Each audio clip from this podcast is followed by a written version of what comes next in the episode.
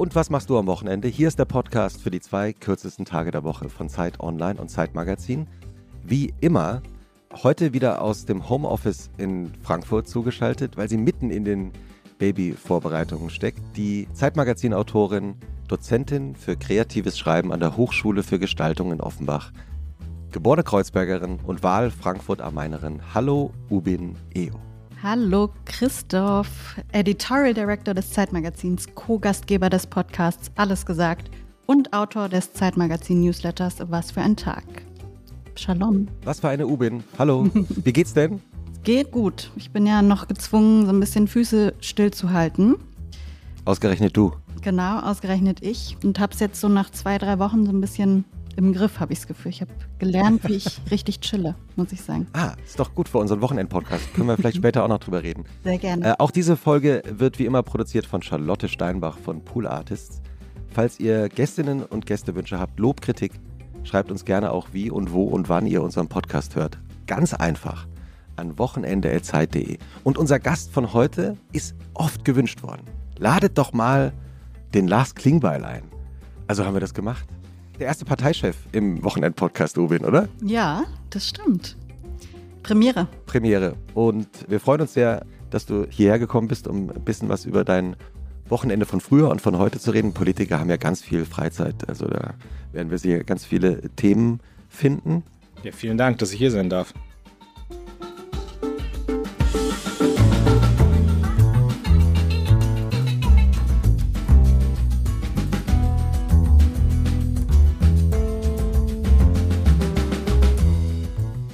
Mich ja, dass ich der Erste bin.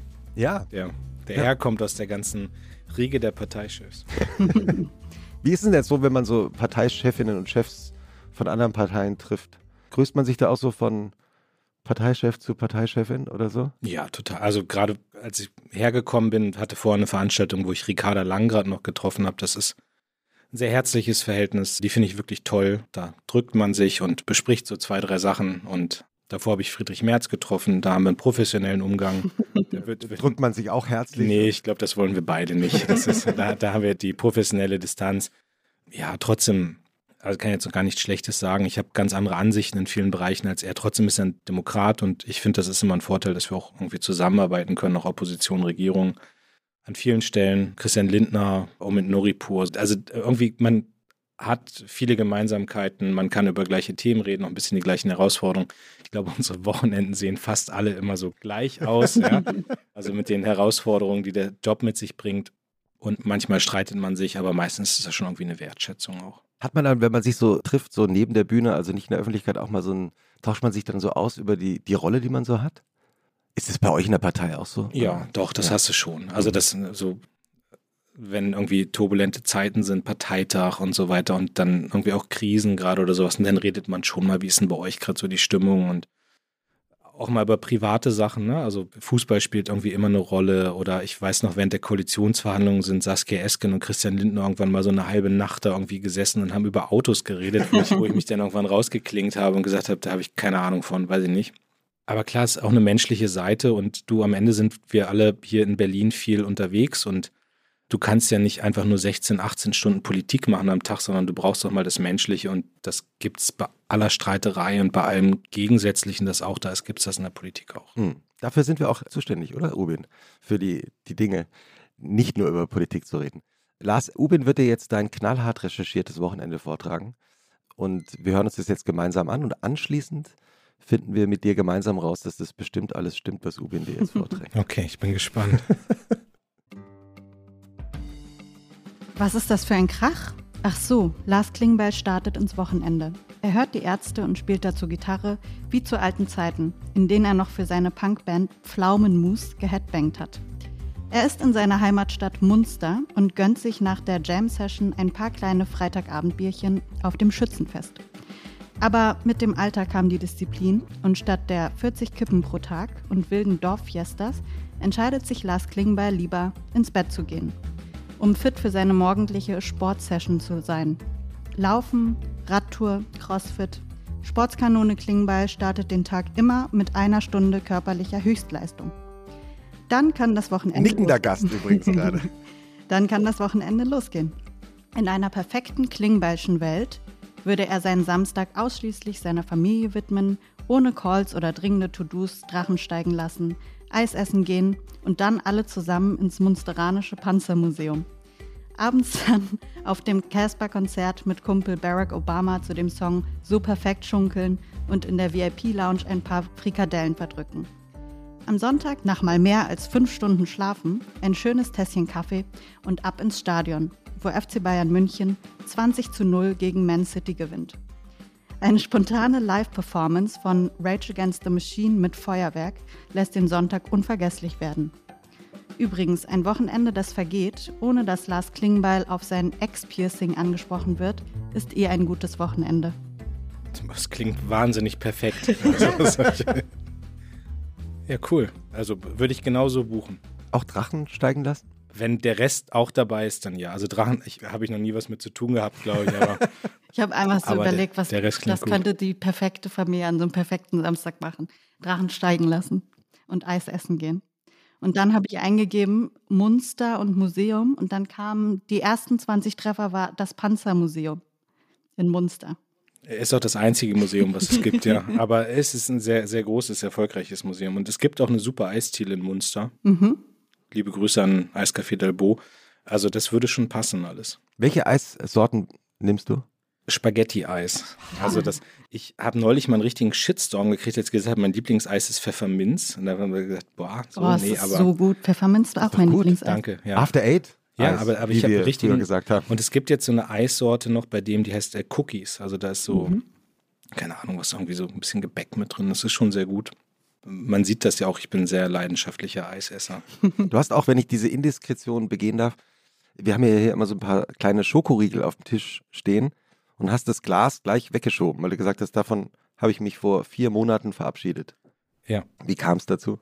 Mm, Ich stelle es ein bisschen weiter weg. Nee, ich, wollte ja keine Geräusche machen, wenn es hier so knistert beim Auspacken. nee, aber ich war im letzten Jahr irgendwie so gefühlt sehr viel krank. Also ich habe nach, nach der Pandemie, nach meiner Corona-Erkrankung, hab, ich habe das immer so rumgeschleppt und hatte letztes Jahr so eine Erkältung nach der nächsten und habe dann irgendwie angefangen, mal ohne Zucker mich zu ernähren. Und das hat ganz gut mir getan. Und dabei wollte ich jetzt bleiben und wollte nicht jetzt hier während des Podcasts in alte Essgewohnheiten zurückkommen. Und, und Kinderriegel, darf ich glaube ich sagen, stehen hier vor mir. Das ist schon, also hat schon einen großen Teil in meinem Leben eingenommen. Sie stehen weit genug weg. Also wir wollen dich nicht verführen. Wann beginnt im Leben des Politikers Lars Klingbeil eigentlich ein Wochenende? Ich habe ja hier im Vorfeld total nachgedacht und ich muss es gleich zu Beginn sagen, es gibt kein typisches Wochenende. Also ich habe das überhaupt nicht. Ne? Ich, ich habe versucht mal zu überlegen, wo mal zwei Wochenenden noch nur so teilweise identisch waren. Mhm. Das gibt's nicht. Also Mhm. wirklich nicht, weil ich sowohl von den Zeiten als auch von den Orten als auch von den Aktivitäten ist eigentlich jedes Wochenende anders. Mhm. Was ich versuche, wenn du fragst, wann fängt das an, meistens, wenn es ideal läuft, so irgendwann Freitag späten Abend. Also das, das schon, ne? Dass man, Späten Abend, das ist schon, ja, ja. so. Also Mhm. bei Freitags irgendwie jetzt in der Sitzungswoche zum Beispiel des Bundestages geht das dann immer so bis 16, 17 Uhr, dann hast du noch einen Termin und dann ist man irgendwann zu Hause und ja. Und was machst du dann, wenn du dann zu Hause ankommst als erstes? Also ich gehe sehr gerne mit meiner Frau dann nochmal essen. Mhm. So, das ist so was, wo, das ist für mich dann auch so ein Runterkommen, ja, irgendwo ein nettes Restaurant suchen. Aber das heißt immer, ich bin in Berlin. Ne? Ich bin ja manchmal auch gar nicht in Berlin, denn Ja. im Wahlkreis ist ja, Ja. gerade auch angesprochen worden, Munster, mein. Heimatort, Mhm. ne, wo ich dann auch viel bin. Genau, und dann mittlerweile bin ich so alt, dass ich dann auch das ganz okay finde, wenn man einfach mal auf dem Sofa liegt und Serien guckt. Ja, herrlich. Na, so alt, Jahrgang 78. Ja, aber so ge gefühlt. Also Ja. manchmal. Du, wenn so eine Woche dann durch ist, früher war das Ziel eigentlich möglichst wenig zu Hause zu sein am Wochenende. Da wollte ich immer auf Tour sein, immer unterwegs sein. Ja, ich Mhm. habe Musik gemacht lange, bin viel auf Konzerte gegangen, Fußball mit Freunden unterwegs, irgendwo was trinken gehen, essen gehen. Also wenn du da länger als zwei Stunden zu Hause warst, war das ein schlechtes Wochenende. Heute freue ich mich drüber, wenn ich einfach mal Freitagabends irgendwie eine Serie anmache und ehrlicherweise dauert es meistens auch nicht sehr lange, bis ich dann weg bin. Mhm. Und dann macht deine Frau heimlich dann den Laptop oder den Fernseher Genau, aus. genau. Was hast du gerade geschaut, was du empfehlen würdest? Ich habe gerade jetzt eine Serie hinter mir und die hat mich vom Schlafen komplett abgehalten. Liebes Kind Oh ähm, Gott. auf Ich habe Netflix. Angst davor. Das ist eine Empfehlung, oder? Das ist eine Empfehlung, aber es war beim, also es sind sechs Folgen, geht um Kindesentführung und also wirklich so eine Psychogeschichte. Und wir wollten zwei Folgen gucken am letzten Samstag und es war, ich habe dann aber gemerkt, wenn ich jetzt nicht weiter gucke, kann ich nicht schlafen und dann haben wir komplett drei Stunden durchgeguckt und es ist wirklich, es ist eine deutsche Serie, aber hat echt internationales Niveau, ist auch, glaube ich, international in den Charts und kann ich nur empfehlen. Wirklich gut. Wir empfehlen ja hier keine Inhalte direkt, weil wir ja nicht spoilern wollen, aber warum hat dich die Serie so fasziniert? Manchmal ist das bei Serien so, dass du eigentlich schon so nach zehn Minuten weißt, wie es ausgeht. Und mhm. das war hier überhaupt nicht der Fall. Und wirklich auch gut von den Bildern, von den Charakteren, vom Kampf. Also du bist so richtig gepackt, ja. Also das, selbst ich hätte noch so müde sein können, ich hätte nicht einschlafen können. Und also bei mir, ich weiß nicht, ob ihr, ich bin eingestiegen damals in dieses Seriengucken mit 24. Ich weiß nicht, ob ja. ihr das Jack mhm. Bauer. So. Kiefer Sutherland. Und das war schon immer so, dass damals diese Cliffhanger waren so einfach, das war für mich immer der Tod in der Studentenzeit. Ja, ich, du setzt dich abends hin und sagst, ich gucke jetzt eine Folge, weil mehr kann ich nicht, weil ich muss morgen an die Uni. Und dann landest du irgendwann dabei, dass du morgens um 5 Uhr ins Bett gehst. Ja und weißt, du musst in zwei Stunden wieder. Und das war bei 24 schon so und das war jetzt auch wieder so, dass du einfach, es ging nicht abzusch, es ging nicht, du konntest nicht aufhören. Und das war einfach, es war von der Story her packend, aber auch der ganze Schnitt und die Charaktere waren super und also war echt gut. Wenn du dann am nächsten Morgen aufwachst, das war ja dann ein Sonntagmorgen, ne? Das war ein Sonntagmorgen, ja. Wie geht dann so ein Sonntagmorgen bei euch in der Familie los? Also wenn es ideal ist, dann irgendwie morgens mit Sport. Was heißt das? Also wann wachst du dann auf? Mhm. Oder wann bist du dann aufgewacht? Acht, halb neun. Mhm. So. Und dann eine Runde laufen. Das ist sonntags meistens so, dass wir joggen gehen. Lauft ihr zusammen? Ja, also ja. sehr häufig. Sehr häufig. Und große Menschheitsfrage, finde ich, wenn man zu zweit läuft. Ne? Unterhaltet ihr euch dann oder läuft man dann eher so schweigend nebeneinander? Also ich schweige und meine Frau, was aber an der, an der körperlichen Verfasstheit liegt, dass sie besser reden kann als ich beim Laufen. Ich höre dann gerne zu. Das heißt keine Musik und, beim Laufen? Also wenn ich alleine laufen gehe, höre ich eigentlich meistens Podcasts oder eben Musik. Aber klar, wenn wir zu zweit gehen, dann würde ich komisch finden, wenn wir beide Kopfhörer drin hätten und dann irgendwie jeder für sich. Nee, und dann, also so ein Sonntag, also das ist also auch da ganz unterschiedlich, aber ideal schließt sich dann noch irgendwie ein langes, ausführliches Frühstück an. Ich liebe es auch wirklich, Sonntagszeitungen zu lesen. Also mhm. ich bin totaler mhm. Digital-Nerd, aber es gibt nichts Besseres, als eine Zeitung in der Hand zu haben und mhm. die durchzublättern. Und sage ich jetzt nicht, weil ich hier bei euch bin, aber ich lese sonntags auch häufig die Zeit ja. dann nochmal und äh, dann noch andere, andere Sonntagszeitungen.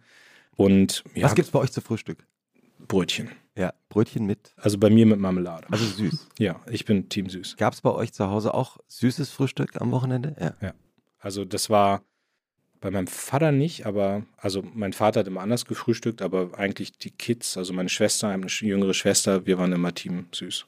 Und immer Team frische Brötchen. Hat der Vater die Brötchen geholt oder die Mutter? Mein Vater immer. Ja. Mein Vater ist Soldat gewesen, also ist jetzt im Ruhestand und der ist in der Woche, ist der morgens immer schwimmen gegangen. Wir haben so ein Freibad und da ist der morgens immer seine 1000 Meter schwimmen gegangen und mhm. hat dann immer um 7 Uhr Brötchen schon. Das ist ein schon frische Brötchen. Hm, total. Ich meine, Munster, also nicht Münster, ja. Munster liegt das ja ist einer meiner häufigsten Sätze übrigens. Munster, nicht Münster. Das ja. habe ich mir schon in der Vorbereitung gedacht. Ist ja in der Lüneburger Heide. Erzähl doch mal von dieser Stadt, wie ist es so gewesen, da aufzuwachsen?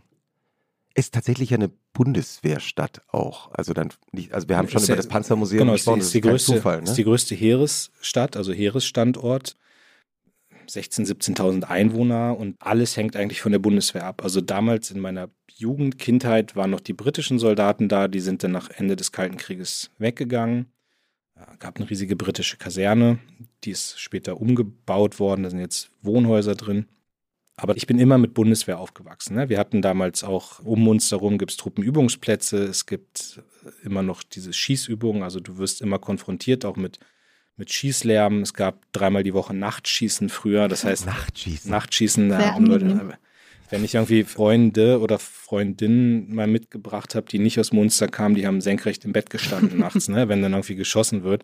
Gab auch Fehlschüsse, also gab auch wirklich mal Schießen in die Stadt rein. Auch das hat es gegeben. Das ist dann irgendwann untersagt worden, dass über die Stadt rüber geschossen wird. Aber du hast in Munster immer einen Bezug zum Militärischen gehabt. Ja, es war völlig normal, dass du im Supermarkt stehst und vor dir steht einer in Uniform, hinter dir steht einer in Uniform. Ich habe es erlebt, dass ich irgendwie joggen gehe und dann liegt auf einmal da einer in Tarnuniform im Gebüsch oder oh fährt so ein Panzer an dir vorbei. Habe ich alles schon gehabt und das heißt natürlich, dass meine Kindheit, meine Jugend auch natürlich davon sehr geprägt war. Und jetzt ist kein Geheimnis, dass Bundeswehr eher konservativ als progressiv ist. Ja, also das heißt, Munster immer CDU-Bürgermeister, immer zwei Drittel Mehrheit CDU im Stadtrat. Das hat sich mittlerweile alles geändert. Ja, wir hörten davon. Ja. ja. Gibt so einen direkt gewählten Abgeordneten. Genau, wo ich ja. auch, auch in Munster selbst. Es mhm. ist nicht mehr so, dass die CDU da jetzt irgendwie so die zwei Drittel Mehrheit hat, sondern das bröckelt alles langsam. Aber schon sehr konservativ alles in meiner Jugend. Und also Grüne gibt es seit zwei Jahren, glaube ich, mhm. in Munster. Zwei. Seit zwei. Ja, sind oder drei. Drei oder sowas. Aber das, also die gab es einfach bis vor zwei Jahren komplett gar nicht. Ist ja insofern interessant, finde ich auch, weil, ich meine, du bist 78 geboren. Das heißt, die Bundeswehr in der Zeit deiner Kindheit hat ja in der Gesellschaft im Gegensatz zu heute auch politisch fast gar keine Rolle gespielt. Also natürlich Für nicht. Für mich ja. Genau, so Munster aber, natürlich schon. Genau, aber es war natürlich so ein gallisches Dorf eigentlich. Ne? Mhm. Ne? Also so, dass von meinen ganzen Kumpels nachher während des Studiums hatte keiner was mit Bundeswehr zu tun. Und wir waren 25 Leute im Abi-Jahr, 25 Jungs, Männer, keine Ahnung was, im Abi-Jahrgang und von denen haben zwei verweigert und die anderen sind alle zur Bundeswehr gegangen und ich glaube dann später in Hannover in meinem Freundeskreis war es genau andersrum. Da wären zwei zur Bundeswehr gegangen und die anderen 23 hätten verweigert, so, ne? Aber das war völlig normal und war zum Beispiel auch so, ich hatte Kumpels in der Klasse, die wären zu Hause rausgeflogen, wenn die verweigert hätten. Mhm, also das Krass. hätten die ja. Eltern nicht akzeptiert, dass man auf einmal mit dieser Tradition, der Junge geht zur Bundeswehr, dass man damit bricht. Für meinen Vater war das völlig okay, für meine Mutter auch, dass ich meinen eigenen Weg gegangen bin. Ich habe auch verweigert dann. Du warst einer von den beiden, ne? Ich war einer von den beiden, ja, genau. Und wie bringt man das dann einem Bundeswehrsoldatenvater bei? Völlig entspannt. Also mein Vater ist ja wirklich völlig entspannt. Der hat immer schon so das Gefühl mehr. gehabt, ich gehe mal, genau. genau. Keine Brötchen mehr, ja. Nee.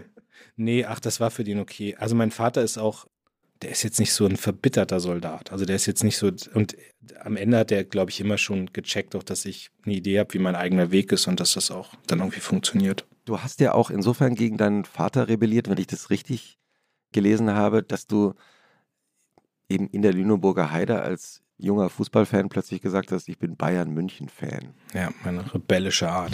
Dein, was, was, war der Verein deines Vaters? HSV. Ha. Jetzt muss man aber historisch einordnen, das wissen die Jüngeren hier gar nicht, die den Podcast hören, dass 82, 83 der HSV ja durchaus erfolgreich war. Also wie man heute sagen würde, Champions League-Sieger. Ja, und im Pokal und in der Liga dann damals immer gegen Bayern. Also das war sozusagen das, was heute Borussia Dortmund ja auch nicht mehr ist, sondern mittlerweile Bayer Leverkusen, der engste Konkurrent ist damals der HSV gewesen und also natürlich ein bisschen scherzhaft. Ich muss, du musst ja als Sozi immer erklären, warum du Bayern-Fan bist. Und ich sage mal, es ist, ein, ist die rebellische Art bei mir gewesen. Ja, du bist, würde man sagen, wirklich die Hard Bayern-Fan. Du bist ja jetzt mittlerweile auch aktiv bei Bayern München. Wie oft schaffst du es ins Stadion? zu selten. Also würde ich sagen, ich glaube, dass Leute um mich rum sagen zu häufig. Also, aber kann ich kurz sagen, eine, deine Mitarbeiterin, die auch hier im Studio sitzt, hat bei dem Satz, als du gesagt hast, zu selten, leise und freundlich den Kopf geschüttelt. ja, also ich wäre gerne bei jedem Spiel da. Wenn ich es vielleicht so, also in einem halben Jahr zwei, dreimal. Jetzt war ich gegen Bremen beim Auftakt da, ich war jetzt gegen Leverkusen da, ich äh, werde gegen also in Mainz da sein mhm. Und wahrscheinlich nochmal gegen Union, wenn die in München spielen. Und letztes Jahr war wirklich toll, weil ich dann auch wirklich die Chance hatte, zum Beispiel beim Spiel in Manchester dabei zu sein. Und das war schon was sehr Besonderes. Jetzt mal vom Ergebnis abgesehen. Gehst du dann auch mit Schal und Trikot und so rein? Also ich sitze ja da beim Verwaltungsbeirat und da ist das nicht so, aber Schal habe ich schon manchmal dabei. Aber ich also jetzt weiß ich gar nicht, ob ich das sagen darf hier, weil ich werde niemanden drauf stupsen, aber man sollte mich nicht filmen beim Fußball. Also das ist. So leicht cholerische Anfälle, oder? Ist es sehr emotionalisiert schon, ja, wahrscheinlich. Wirklich. Also ich bin ja in der Politik immer sehr diszipliniert und manche sagen auch zu ruhig, aber wenn dann irgendwie so ein knappes Spiel, da kann ich schon aus der Haut fahren. Wie warst du selber als Torwart? Also ich glaube, Schluss war für mich, nach so einem Spiel, wo wir 16 zu 0 verloren haben. Und aber hinter dem Tor ging es so runter. Also und also was auch blöd, immer wenn ich einen Ball abgewehrt habe, musste ich den danach halt wieder so einen Berg hochholen. Deswegen habe ich den irgendwann reingelassen. ähm, und habe aber dann gemerkt, dass Fußball nichts für mich ist. Und damals ging das aber mit Bayern halt los. Ne? Also ich glaube, so das erste Mal war so mit 4, 5, dass ich irgendwie mich für Bayern München interessiert habe dann auch und später Mehmet Scholl so als riesige Identifikationsfigur im Verein, den habe ich echt geliebt als Spieler, als Typen so und das war so. Und ich finde, hoffe, ich trete niemandem zu nahe, aber ich finde dann Leute suspekt, die dann sagen so, ja, jetzt, äh, jetzt wohne ich in Berlin, jetzt bin ich irgendwie Hertha-Fan und dann ziehst du nach Köln und dann bist du Köln-Fan und so, das geht nicht. Also man hat einen Verein und den hat man sein Leben lang und wechselt dann nicht. Wobei ich ehrlicherweise auch noch nie jemanden getroffen habe, der nach Berlin gezogen ist und plötzlich Hertha-Fan wurde. Sorry, Hertha. Also der Effekt, glaube ich, tritt relativ selten ein. Was ist das Entspannende beim Fußballschauen? Also nicht, wenn du im Stadion bist, da regst du dich offenbar gelegentlich auf, aber zu Hause was ist das Entspannende? Ich, ich, weiß gar nicht, ob ich jetzt sagen würde, ich bin beim Fußball entspannt, mhm. aber es ist für mich einfach eine totale Kopfablenkung. Also ich bin, übrigens, das gilt für mich generell beim Sport. Ich gehe dann raus aus der Politik und aus meinem Alltag. Ne? Ich denke dann nicht über die Sachen nach, die, die gerade passieren. Und beim Fußball gucke ich Fußball. Und wenn ich laufen gehe, laufe ich. Und wenn ich CrossFit mache oder heute Morgen, äh, deswegen habe ich vorhin so gegrinst, heute Morgen war ich um sieben beim Kickboxen, dann beim wenn, wenn, du dann, wenn du dann an Politik denkst, dann kriegst du halt eins auf die Nase in dem Moment. Das ist nicht so. Wobei man sich auch vorstellen könnte, dass man beim Kickboxen doch auch an Politik denkt, wenn man Kickboxt. Nein, so bin ich nicht. Wie kamst du aus Kickboxen? Also vom Typ her würde ich jetzt, also von der ruhigen Art hier, die du hier hast, würde ich jetzt nicht sofort als auf Kickboxen kommen.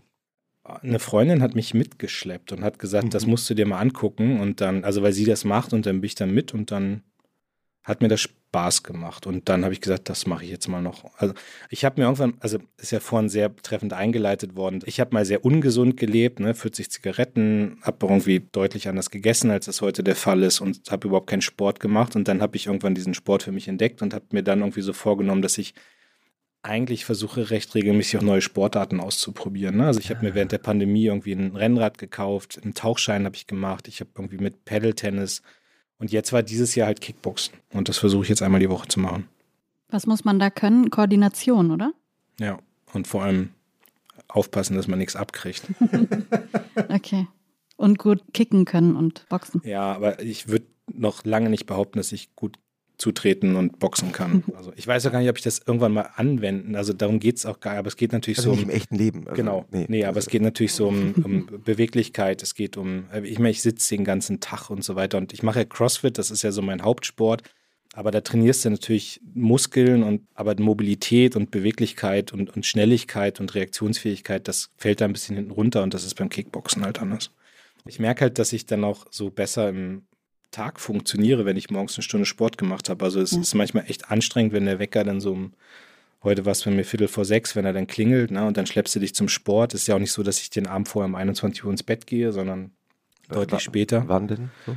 Heute Nacht war es halb eins. Okay, wow. Und Aber weil du noch Termine hattest, oder? Ja, also ich hatte so bis, ich glaube, ich war kurz nach 23 Uhr zu Hause, mhm. also weil ich Termine hatte und dann dann brauche ich auch einen Moment. Ne? Dann setze ich mich nur auf den Balkon und gucke nochmal einmal so in die Zeitungen von morgen und gucke nochmal in die Mails. Und Ach, zum Entspannen nochmal ein bisschen gucken, was morgen so los ist? Ja, Fußballteil, was im Fußball drin ist.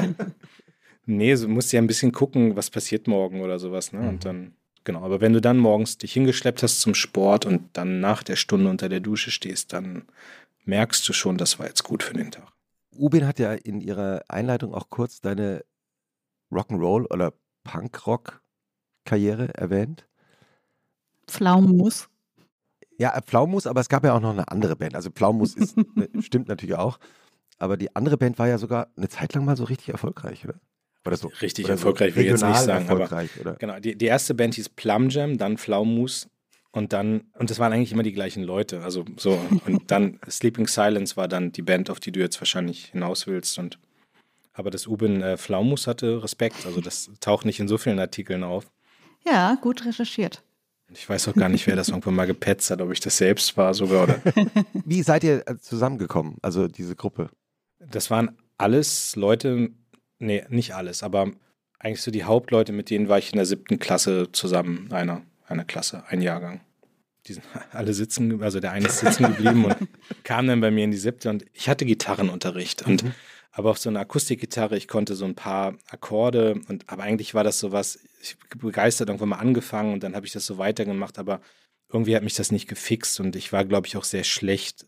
Und dann kam aber der eine Kumpel aus der Klasse, der hat gesagt, ey, wir suchen Gitarristen für unsere Band, Plum Jam und hast du Bock? So, und ich konnte aber überhaupt, weiß nicht, Barré-Akkorde, also die Rock-Akkorde, habe ich mir dann alles selbst beigebracht, jeden Tag gespielt, gespielt, gespielt, ja, und, ähm, und dann ging es halt los. Und dann war das von der siebten Klasse an bis spät eigentlich in die, in die Studiezeit war das mein größtes Hobby, Musik zu machen. Hattest du einen Bandspitznamen? Ja. Wie hieß der? ah, das, nee, oh. ich, das würde mich jetzt verfolgen, wenn ich den sage. Da muss ich mir, überlege ich nochmal, ob ich den. Ja, aber ist ja nicht so schlimm. Also Bandspitznamen ist ja nicht. Aber äh, ja, überleg nochmal. Ja, äh, genau. Wie hießen denn die anderen? Die hatten keine Spitznamen.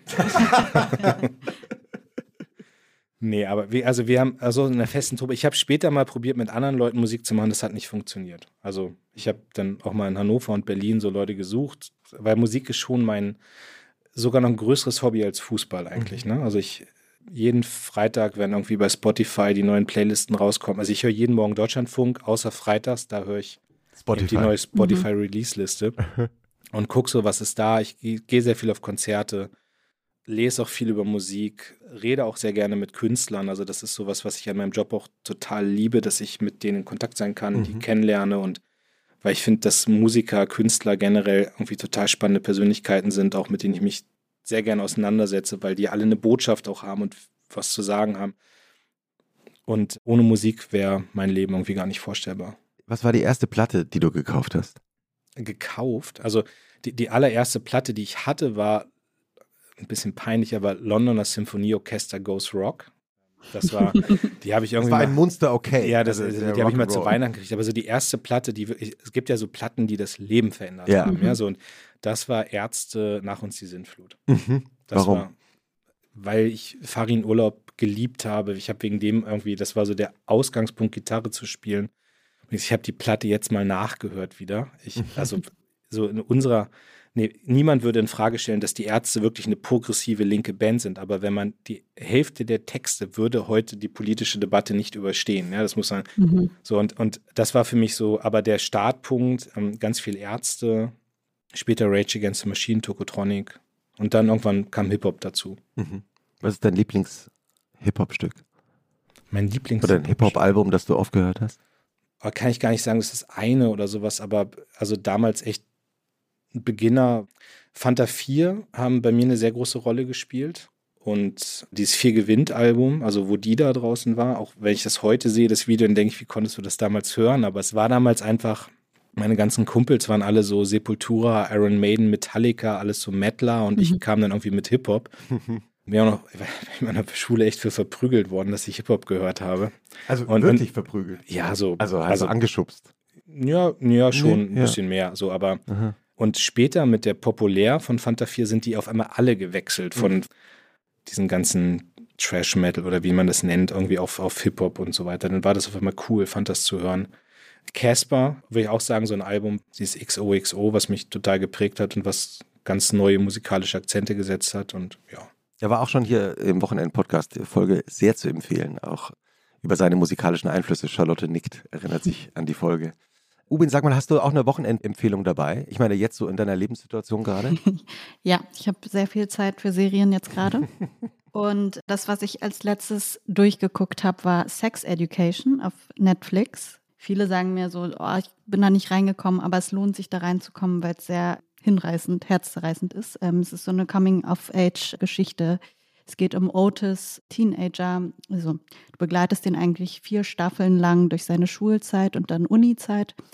Und der macht eine Sexberatungsstelle sozusagen, so eine Therapiestelle an seiner Schule auf dem, zuerst auf dem Klo auf und ist super erfolgreich, weil alle Teenies. Hier gibt es ähm, auch weitere Fans übrigens, Uwe. Ja? Das kannst du nicht sehen, weil du Kann zugeschaltet bist, sehen, aber hier im Raum gingen weitere Daumen gerade hoch. Charlotte weiß, was gut ist. Genau, und alle, alle Teenies kommen zu ihm und schütten ihre Herzen aus. Und es geht um Coming-out-Geschichten, es geht um Missbrauch, es geht aber auch um Liebeskummer. Also man pubertiert mit denen mit und fühlt sich also mhm. zurückgebeamt. Als 16-Jährige kannte man all diesen Schmerz und hat aber nicht drüber geredet, gefühlt. Mhm. Ja, deswegen. Und das machen die eben, ne? Also ich glaube, das oder wenn, wenn es bei Sex Education irgendwelche Sachen äh, gibt, die schieflaufen, dann reden die drüber. Genau, ich glaube, das, das, ist so der, einer der großen Clues der Serie. Ne? Genau. Ne? Ja. ja, ja. Und das ist jetzt die letzte Staffel, ne? Die jetzt gerade auf Netflix zu sehen. Die letzte und vierte Staffel, genau. Also mhm. klare Empfehlung. Und auch die Drehorte sind krass. Es wurde in South Wales gedreht. Also ich habe es gegoogelt, weil ich dachte, wie kann es so einen Ort geben, der so aussieht, als würde gleich so eine Fee irgendwie überall um die Ecke kommen. Krasse Seen, krasse Wälder mhm. und so. Und so Landhäuser überall. Also es ist sehr, sehr eine schöne Pastellwelt dann auch irgendwie, vor allem jetzt in der neuen Staffel. Sehr zu empfehlen. Klingt fabelhaft. Nehmen wir in die Shownotes natürlich, ne? Hast du was mitgebracht, Christoph? Ja, ich habe mir natürlich in Vorbereitung auf diese Folge gedacht, gibt es irgendwas, ich vermute mal, dass unser Gast den Dokumentarfilm schon kennt. Aber ich habe so drüber nachgedacht, für mich gibt es zwei tolle Dokumentarfilme über Fußball, die extrem unterschiedlich sind. Der eine Film ist von einem britischen Künstler, Douglas Gordon, der seit vielen Jahren in Berlin lebt. Dem ist es gelungen, für einen Dokumentarfilm einmal Zinedine Zidane mhm. auf dem Platz zu filmen. Und zwar bei einem relativ unwichtigen Spiel, als er bei Madrid gespielt hat, aber eben mit, ich glaube, in meiner Erinnerung, einem Dutzend Kameras, die ausschließlich auf Zinedine Zidane gerichtet waren. Das heißt, du schaust einen Dokumentarfilm an und siehst ein Fußballspiel, aber beobachtest eben einen einzigen Spieler und erlebst plötzlich Fußball, wie du ihn noch nie erlebt hast, weil man normalerweise ja immer da hinguckt, wo die Kugel gerade langläuft. Ja. Und es ist wie so der einsame Dirigent. Also plötzlich merkst du sozusagen, wie der so selber innerhalb dieser Mannschaft sich bewegt. Es ist ein fantastischer Film. Und der zweite Dokumentarfilm ist noch viel älter. Der ist von 1978, 79 und er heißt Profis. Hast du den schon mal, äh, nee. schon mal von gehört? Ah, dann habe ich auch eine Empfehlung für unseren Gast, Ubin. Und zwar ist damals einem Dokumentarfilmteam etwas gelungen, was heute unvorstellbar wäre. Die sind auf die damaligen Freunde und Spieler Uli Hoeneß und Paul Breitner zugekommen. Okay. Und haben gefragt, ob sie sie ein Jahr lang während einer Bundesliga-Saison begleiten können. Und zwar so nah. Das ist heute absolut unvorstellbar, inklusive Mikrofone in den Trikots. Also man hört in diesem Dokumentarfilm, wie die beiden auf dem Platz während auf dem Platz auf dem Platz okay. während der Bundesliga-Saison miteinander reden. Wo finde ich das? Auf Amazon kann man den schauen. Okay. Habe ich extra nochmal nachgeschaut. Fantastisch, also wirklich unglaublich. Auch deshalb natürlich interessant, weil Uli Hoeneß und Paul Breitner damals wirklich die besten Freunde waren und ist heute ein bisschen anders.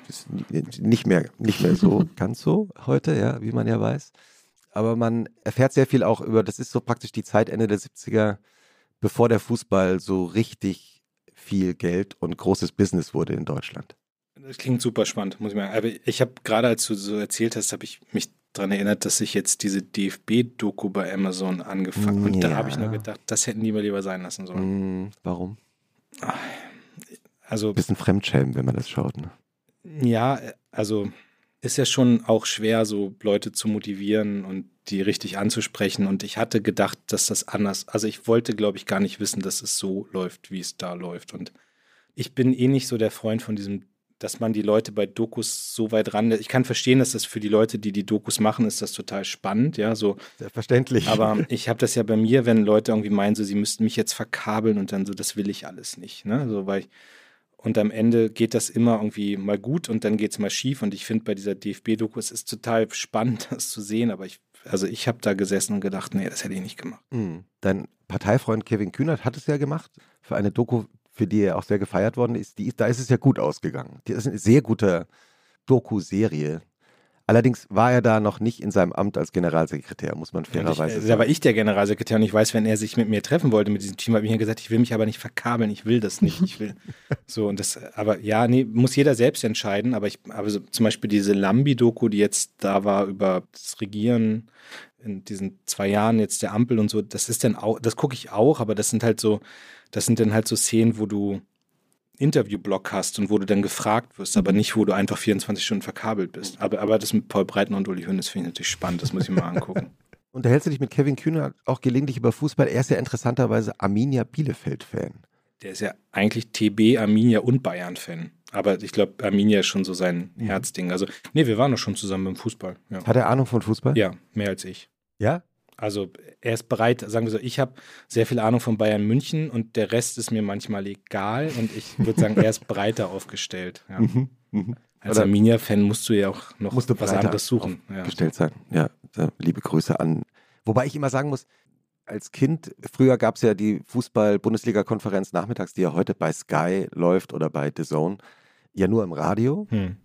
Und Das war schon gut. das war schon toll, Ja. oder? Und man hatte so im Kopf, als Kind hat man sich so in der Fantasie so ausgemalt, wie das wohl jetzt da aussieht. Hm. Und immer wenn die dann gesagt haben, wir schalten jetzt nach Bielefeld auf die Alm, habe ich, hab ich irgendwie so in meiner Fantasie sahen, da waren dann so Berge in Bielefeld. Schafe.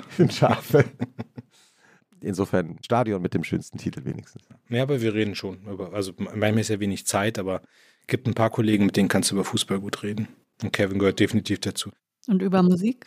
Musik ist schwieriger. Mhm, Glaube ich. Also ich habe mal, also ist jetzt irgendwie so ein bisschen totgelaufen oder leer gelaufen, aber mit der Luise Amtsberg von den Grünen, mit dem Daniel Bayers, der früher auch Bundestagskollege war und jetzt mittlerweile Finanzminister in Baden-Württemberg ist und dem Nico Backspin von dem Hip-Hop-Magazin. Wir hatten mal so Ah, eine ja. gemeinsame WhatsApp-Gruppe und haben Aha. uns dann immer Sachen hin und her geschickt, die wir gut finden. Aber also ich glaube, meinen Musikgeschmack im Bundestag wüsste ich nicht, ob den noch so viele Leute haben. Was war denn letzten Freitag was Cooles, was rauskam? Oh, von Jeremias gab es einen neuen Song, den ich ganz cool fand. Verrückt oder Ja, nee, wie, ich- wie hieß der? Ich weiß, also da bin, da- das weiß ich mal nicht. Ich weiß nur, Ja. ob ich den Song mag oder nicht, aber Ja. auf jeden Fall von Jeremias gab es das noch. Ich habe eine Band auch, die haben aber, glaube ich, diese Woche nichts. Blumengarten, finde ich super. Mhm. Also, Warum sind die super? aber, also erstmal sind die beiden Typen so sehr interessante Charaktere. Auch, was ja gerade einzieht in die deutsche Musik, ist dieses, gerade so, du hast immer dieses Bild von so diesen coolen Mackern, ja, und, und jetzt gibt es aber auch die zerbrechlichen Männer, die gefühlsvollen Männer und so weiter. Und, und das, da finde ich von Casper angefangen über Blumen, es gibt mittlerweile so eine Generation, die sich auch traut, zu zeigen, dass man verletzlich ist und so weiter und so fort. Und finde ich, das wird mehr. Und, und da würde ich die beiden auch einordnen. Auf der anderen Seite aber auch sehr fröhliche Musik. Und das ist irgendwie so ein neuer Musikstil auch. Also ich kann gar nicht beschreiben, so ein bisschen funkig, ein bisschen, ein bisschen Rap-Einlagen manchmal, auch melodische Sachen, aber und das, ich mag es, wenn Leute so eine neue Richtung auch ausprobieren. Mhm. Und, ja. Du hast ja vorhin erwähnt, dass du dich auch sehr viel mit Musik beschäftigst, und dass du auch viel darüber liest. Hm. Und früher hätte man ja gesagt, naja, also das ist ja nicht so schwer, man kauft halt die jeweilige Musikzeitschrift des Genres, das man gerne hört. Aber Ganz furchtbar. Irgendwas zu finden, wo du, also wo du lesen kannst. Ja, oder? Wie informierst du dich heute? Also was sind so die Quellen, wo du etwas liest über Musik heute? Also früher hatte ich wirklich, ich hatte die Visions abonniert und ich hatte irgendwie, es gab irgendwie andere Sachen noch, die du, le- das ist ja alles mittlerweile, also die gibt's noch, aber es ist immer weniger geworden und ich bin ja so ein, also ich feiere viel Zug, ne, und ich liebe es dann wirklich auch in so eine Bahnhofs-Zeitungsshop zu gehen und mir da irgendwie, keine Ahnung, zehn Zeitungen zu kaufen aus ganz unterschiedlichen Richtungen und die dann während der Zugfahrt zu lesen. Und bei Musik ist immer schwieriger geworden. Insofern geht's nur noch digital und da ist mein Hauptmedium ist diffus. Ja. Also das ist so, das Ich wollte gerade sagen, so sehr das ist stark die Musik, die ich, die ich auch gerne höre und wo ich sowohl von Alternative bis hin zu Hip-Hop mich Mhm. irgendwie wiederfinde. Ja, digitales Musikmagazin aus Berlin. Wenn du Chefredakteur eines Musikmagazins wärst, Hm. was würdest du da machen? Dass ein Heft erscheint, das du gerne liest. Ich glaube, ich würde nochmal sehr stark so auf Bands gehen, die meine Jugend, Kindheit geprägt haben. Ne? Also Mhm. Rage Against the Machine, Nirvana, da viel drüber schreiben. Mhm. So. Was würde dich da interessieren? Wo die heute sind. Also ich meine, bei Nirvana weiß man's, der eine ist nicht mehr da, der andere macht jetzt mit den Foo Fighters irgendwie erfolgreich Musik. Bei Rage Against the Machine ist es mir immer so ein Rätsel, wo die sind, was die machen. Ob man die nochmal wieder sieht, ja, nein. Also, aber das sind schon, früher haben Bands ja, glaube ich, noch viel stärker eine Generation noch geprägt, als das heute der Fall ist. Und ist jetzt ein spontaner Gedanke, aber da würde ich, glaube ich, hinterhergehen. Was machen die eigentlich heute? Wo sind die? Was ist aus denen geworden? Vielleicht sollten wir den Autor Lars Klingbeil mal gewinnen, Rage Against the Machine zu treffen. Ich hatte letztes Jahr, also insofern weiß ich ein bisschen noch, was die machen, weil die wollten auf Tour gehen und ich hatte Karten. Ich weiß es ist noch 3.9., 3. September in Hannover.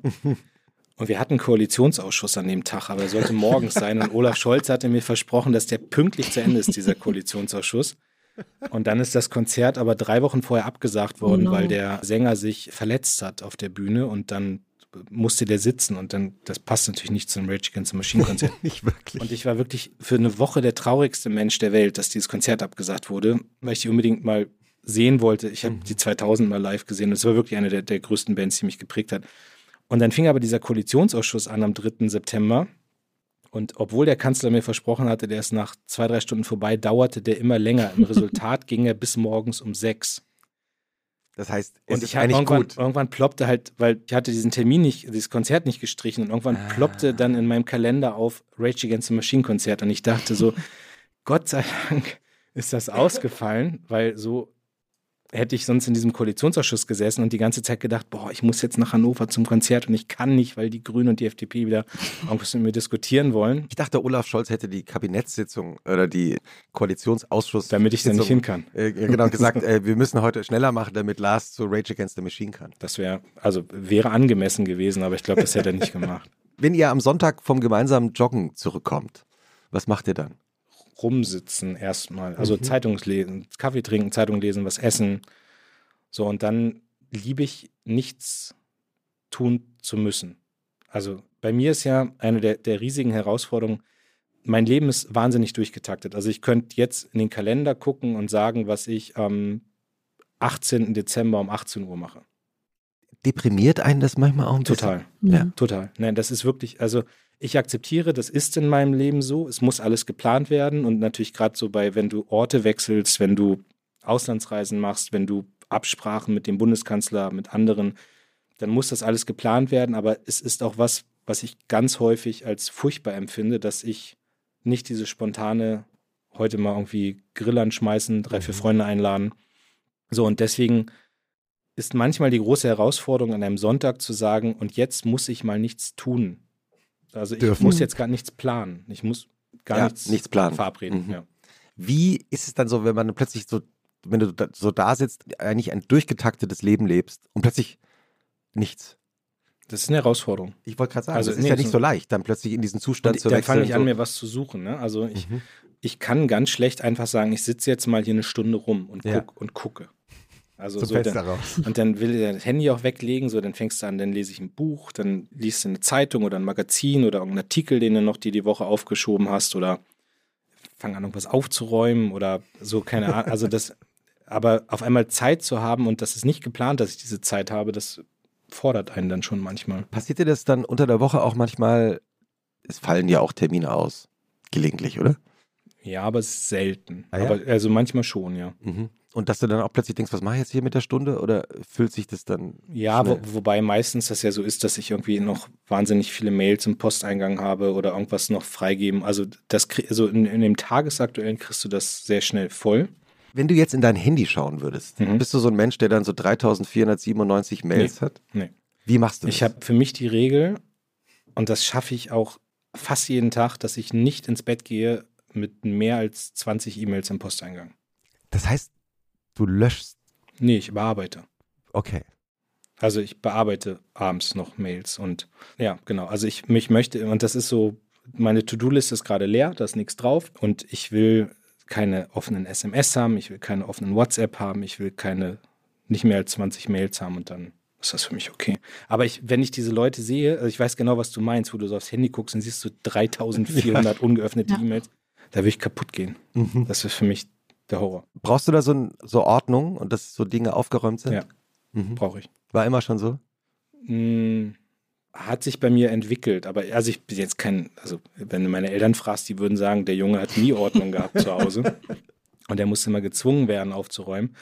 Aber ich brauche das, um meinen Alltag zu, also ich bin ein sehr strukturierter Mensch und ich brauche Strukturen. Also auch dieses so mit dem morgens um 7 Uhr Sport, ja, das ist, wo ich dann noch verabredet bin beim Sport. Mhm. Wenn man mir sagen würde, ja, du kannst morgen früh mal überlegen, ob du um 5.45 Uhr aufstehst und zum Sport gehst, no way. Wenn man am Montag anfangen würde, in meinem Kalender irgendwo Sport eintragen zu wollen, würde nicht funktionieren. Ich muss das drei, vier Wochen vorher planen. Mhm.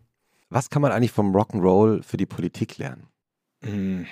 Vielleicht eine gewisse Lockerheit und eine gewisse Gelassenheit. Wobei ich jetzt auch gar nicht weiß, ob Rock'n'Roll so gelassen und locker ist, aber ich finde, dass Politik schon manchmal sehr verkrampft und altbacken ist und da so ein bisschen Modernität, Lockerheit, aber manchmal auch sich nicht zu wichtig zu nehmen. Das ist schon was, was man, was man auch übernehmen kann. Aber ob das jetzt so typisch Rock'n'Roll ist, weiß ich nicht. Aber ich würde sagen, so mit dem Ganzen, wie ich an die Politik rangekommen bin, was mich beschäftigt und so, ist das, glaube ich, das, was man übertragen kann. Kannst du dir überhaupt ein Leben ohne Politik vorstellen? Die typische Politikerantwort wäre jetzt ja klar. So, und ich glaube, dass das eigentlich, ich glaube schon, dass nochmal was anderes in meinem Leben kommt. Ich bin ja sehr früh in die Berufspolitik gegangen und bin jetzt mit 45 ja auch noch nicht mega alt in der Politik, aber ich hätte jetzt überhaupt keinen Bock aufzuhören. Ich habe auch noch so viele Sachen, wo ich sage, dass da will ich gern noch was prägen und will noch was machen und was erreichen. Aber ich glaube schon, dass nochmal eine andere Phase in meinem Leben kommt. Und das wird dann, glaube ich, schon eine Umgewöhnung. Also wenn du so von, du bist 16, 17 Stunden unter Volldampf, ja, du, die Leute erkennen dich, du bist eine öffentliche Person, du stehst immer unter Druck, du guckst auch immer, was passiert gerade, irgendwie dann irgendwie runterzufahren und zu sagen, jetzt mache ich was anderes. So, also das.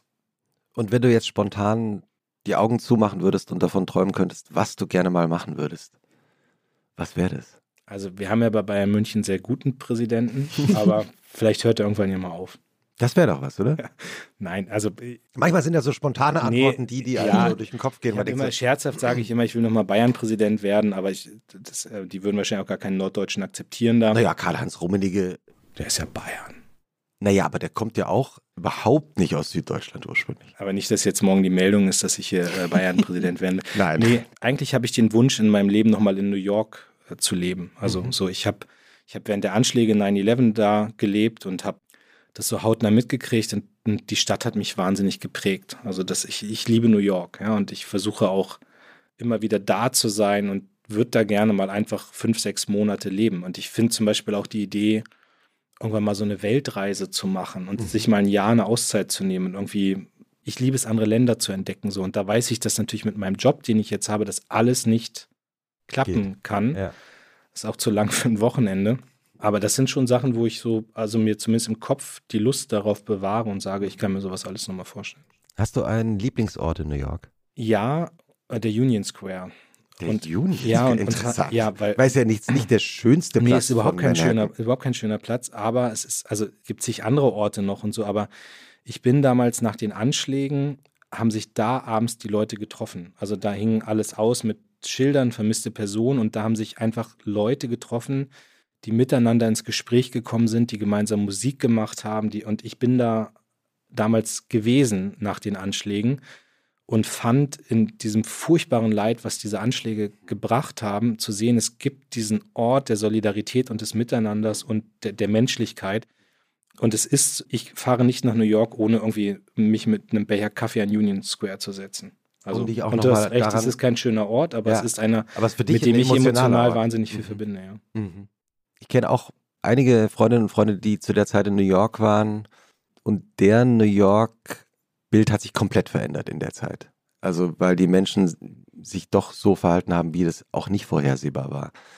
Hast du das auch so erfahren? Was meinst du mit nicht vorhersehbar? Naja, also New York oder Manhattan ist ja eine sehr, ich sage jetzt mal, vom Erfolg, beruflichen Erfolg getriebene Stadt. Da sind ja sehr, sehr viele Menschen aus der ganzen Welt, die es da irgendwie schaffen wollen und die sehr mit vielen Jobs darum kämpfen, sich überhaupt das Leben leisten zu können in New York. Und plötzlich ist ja da so eine, wie du schon beschrieben hast, eine Solidarität entstanden. Ich war davor erst vier, fünf Tage da und das war mein oh. erster New York-Besuch. Insofern Krass. kann ich das nicht beschreiben oder sagen, wie es eigentlich wäre in New York. Aber natürlich, wenn ich jetzt da bin, ist es eine wahnsinnig schnelle Stadt. Ja, alle in Anzügen, Kaffeebecher, zack, zack, zack. So, so wie du heute auch. Also ja, genau. Ja, im Anzug, weißes ja, Hemd. Kaffeebecher. Ja. Und ah ja, so Business, Business, Business. Ne? Also das mhm. ist so mhm. New York, aber das war damals überhaupt nicht so. Also was ich gerade gesagt, damals haben die Leute sich getroffen, damals hast du geredet, ich habe wildfremde Menschen auf der Straße angetroffen es war ja dann noch so diese äh, politisch die Stimmung in den USA, da hast du diese ganzen Berichte gesehen, wo alle sofort los wollten, ja, Richtung Afghanistan und man muss jetzt da die Taliban. Und das war New York, es war keine aggressive Stimmung. Also, mhm. das, ja, also, das hat mich schon sehr geprägt und an diese Stadt auch gebunden und ja. Und das war ja damals, ich meine, das war mein erster großer Trip, ja, also der kleine Junge vom Dorf und dann landest du dann in Manhattan und dann passieren ein paar Tage später diese Anschläge. Crazy. Also hat mein Denken ja auch geprägt bis heute dann. Mhm. Inwiefern? Zum Beispiel, dass ich mich danach dann anders entschieden habe, was mein Blick auf das Militärische angeht. Also ich habe dann immer gesagt, dass es auch gerechtfertigt war, dass man militärisch interveniert hat in Afghanistan. Auch, dass ich damals gemerkt habe, wie diese Stimmung in New York war und wie es teilweise medial wiedergegeben wurde, dass eine aggressive Stimmung da war und das war aber nicht so. Also das sind alles so Sachen, wo du ganz viel aus so einer Zeit rausziehst, wenn du da vor Ort bist. Aber ich glaube, die größte Veränderung war der Blick auf die Frage, ist militärischer Einsatz mhm. gerechtfertigt oder mhm.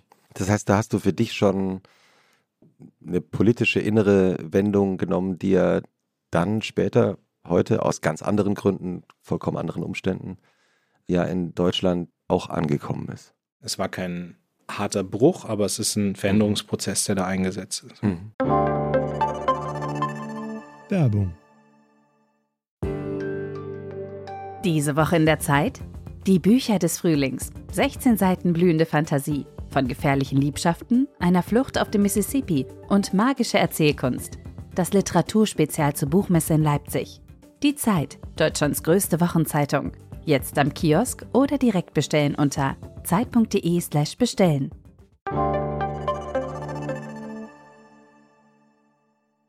Wenn ihr am Sonntagnachmittag dann so, oder wenn du diese Zeit mit dir selbst verbracht hast, ohne was zu tun, mhm. ist es dann so, wenn man Politiker ist, dass man weiß, aha, Sonntagabend, äh, kommen ja schon am frühen Abend die ersten politischen Sendungen, Später läuft dann noch Anne Will. Geht da plötzlich auch so die, die Aufmerksamkeit wieder los oder hm. ist es bei dir ganz anders? Nee, also ich weiß gar nicht, ob ich sagen darf, aber jetzt gucke ich nie. Also nichts, nichts davon. Nee. Ja. Also ich bin da ja manchmal auch, ähm, aber also dann, dann kriege ich ja mit, was da passiert und natürlich gibt es schon mal Situationen, wo du irgendwie weißt, jetzt ist der da oder der da und dann, wenn das passt, dann aber ich mache meinen Sonntag nicht davon abhängig, dass ich irgendwann pünktlich da irgendwo sitze und was gucke. Also mhm. da ist im Zweifelsfall ist mir alles andere, was mit Freizeit zu tun hat, lieber. Ich, ich habe es ja Montagmorgen eh wieder, die völlige Beschallung. Was und machst wenn du irgendwas ja. schief geht, Aha. also wenn irgendwer was richtig krasses in so einer Anne Will-Sendung raushaut, dann dauert das eh nur eine halbe Stunde, bis ich das von zehn Leuten geschickt bekommen habe und das mitkriege. Aber das gehört nicht zu meinem Terminplan dazu. Also, und das sage ich jetzt gar nicht nur für Anne Will, sage ich für andere Talkshows dass ich jetzt irgendwie sage, ich muss meinen Tagesablauf so planen, dass ich die gucke. Was ich probiere, in der Tat, das hat bei der Pandemie, in der Pandemiezeit wieder angefangen, ist, dass ich wirklich mir Mühe gebe, die Tagesschau dann zu gucken. 20 Uhr.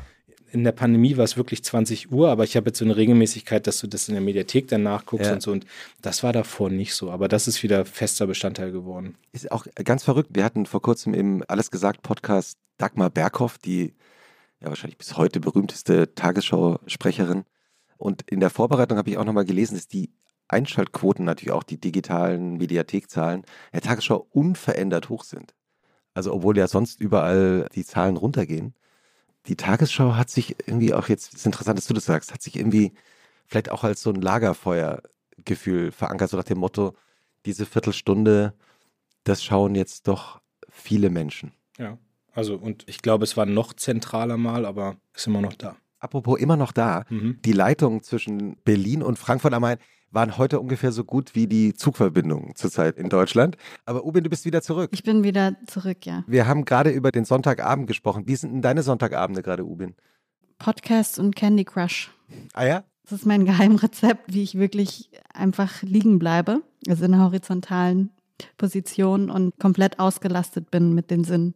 Weil ich habe gemerkt, nur Podcast, dann muss ich irgendwas machen, also Wäsche mhm. aufhängen oder so. Und ich soll wirklich jetzt gerade ruhen.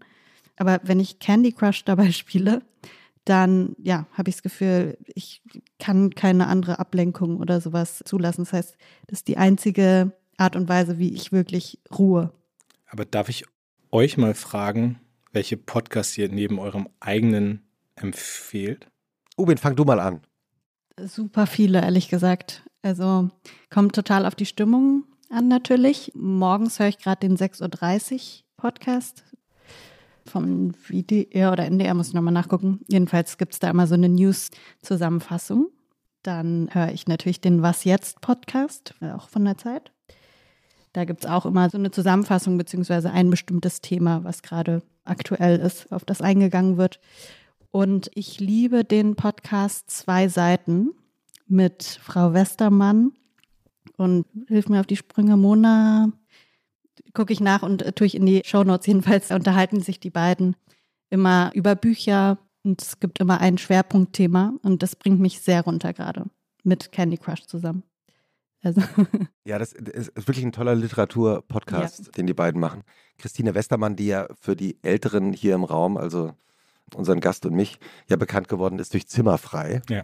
Geniale Entertainment-Sendung, die es über 700 Folgen lang gab. Und ich habe mal kurz nachgeschaut, Ubin, der wird von OMR produziert, die zwei Seiten, der Podcast über Mhm. Bücher von Christine Westermann und natürlich von Mona Amesiane. Ja, ganz toller Podcast.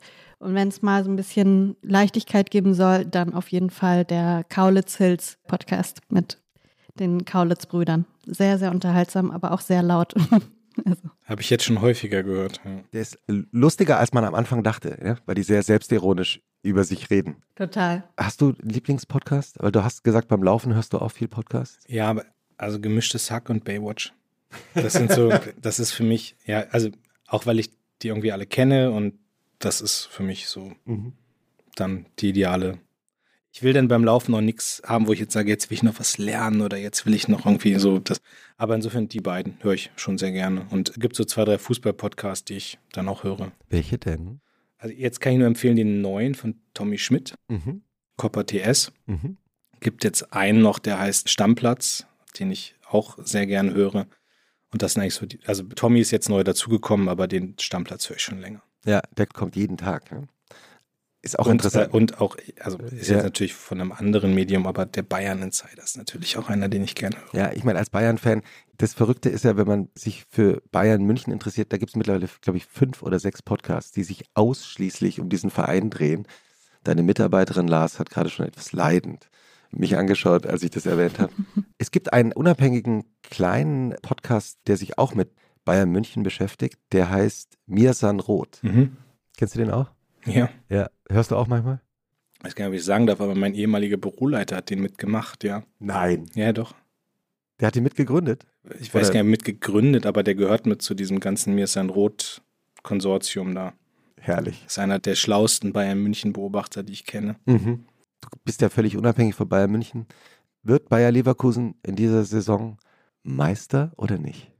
Nee, also sie werden Vizemeister. Das wäre ja gemein, schon wieder Ich habe Vizekusen. hab wie jetzt vorhin auch gelesen, dass das Real jetzt entschieden hat, dass äh, Xabi Alonso da wechselt nächstes das, Jahr. das sind so die, Gerüchte, die gemeinen Gerüchte, die dann Nein, nein, nein. Bayern-Fans streuen. Nee, ganz ehrlich, also ich, äh, ich finde ja super, dass wir Thomas Tuchel jetzt als Trainer haben. Ich finde ihn wirklich toll und ich hoffe, dass der eine lange Zeit prägen wird. Aber Xabi Alonso ist schon ein geiler Trainer Ja. auch. Muss man einfach sagen. Ja. Ich finde, das ist ein cooler Typ und irgendwann, in vielen Jahren vielleicht mal, keine Ahnung. Aber das, was der bei Leverkusen gerade macht, Respekt. Und ich habe schon vor der Saison wirklich vielen Leuten auch gesagt, dass ich glaube, Leverkusen wird der härteste Konkurrent und ein bisschen sehe ich mich gerade bestätigt.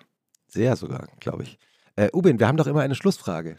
Ja, lieber Lars, was findest du denn emotional schwerer zu ertragen?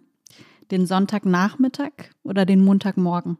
Ganz klar den Montagmorgen. Warum? Also ich, ich überlege jetzt gerade die Verbindung zu emotional schwerer, aber also Montags sind für mich eh immer wahnsinnig voll. Also ich glaube, der Montag ist mein vollster Tag die Woche, gerade wenn dann noch Präsidiumssitzungen, Parteivorstandssitzungen, dann irgendwie geht's, dann wechselt Mhm. ja in die Fraktionsgremien, geschäftsführender Fraktionsvorstand und so weiter. Und der Montag ist echt immer der, also mit der härteste Tag die Woche wo ich dann so selbst sehr viel Verantwortung trage, manchmal die Pressekonferenz und dann siehst du auch, welches Thema wird so für die Woche gesetzt. Und deswegen sind Montage auch immer wahnsinnig schwierige Tage und der Sonntagnachmittag ist eigentlich immer irgendwie, selbst wenn ich an einem Wochenende arbeite, ist der Sonntagnachmittag irgendwie ruhig und frei. Deswegen ist die Emotionalität, also finde ich den so Sonntag viel schöner als den Montag. Vielen Dank, dass du heute trotz dieses wirklich eng getakteten Terminkalenders hierher gekommen bist. Es war sehr schön, Einblicke in dein Wochenende von früher und von heute zu bekommen. Wie war jetzt nochmal dein Spitzname in der Band? Ich verrate nicht den Hauptspitznamen, Ja. Aber irgendwann hat ein Kunstlehrer mal diesen Witz mit Las Vegas gemacht. Und, und das hat sich dann in dieser Bandkarriere irgendwie so durchbuchstabiert mit äh, Los Angeles und, ähm, und, und Las Palmas. Aber das war nicht der eigentliche Spitzname und da überlege ich. Ich komme nochmal wieder und vielleicht verrate ja. ich ihn dann. Die Spitznamen sind auch schon. Äh, Sind ganz okay, ne? Ja, ja, ist eine, Las Vegas ist schon ziemlich gut. Vielen Dank und äh, Lars, dir auch irgendwann mal wieder ein so richtig entspanntes Wochenende. Freue ich mich auch drauf. Euch alles Gute. Mit Rage Against the Machine Genau. So wie du es beschrieben hast vorhin, das nehme ich, das kaufe ich das Wochenende. Ja. Sehr gut. Tschüssi. Vielen, vielen Dank. Danke, ciao.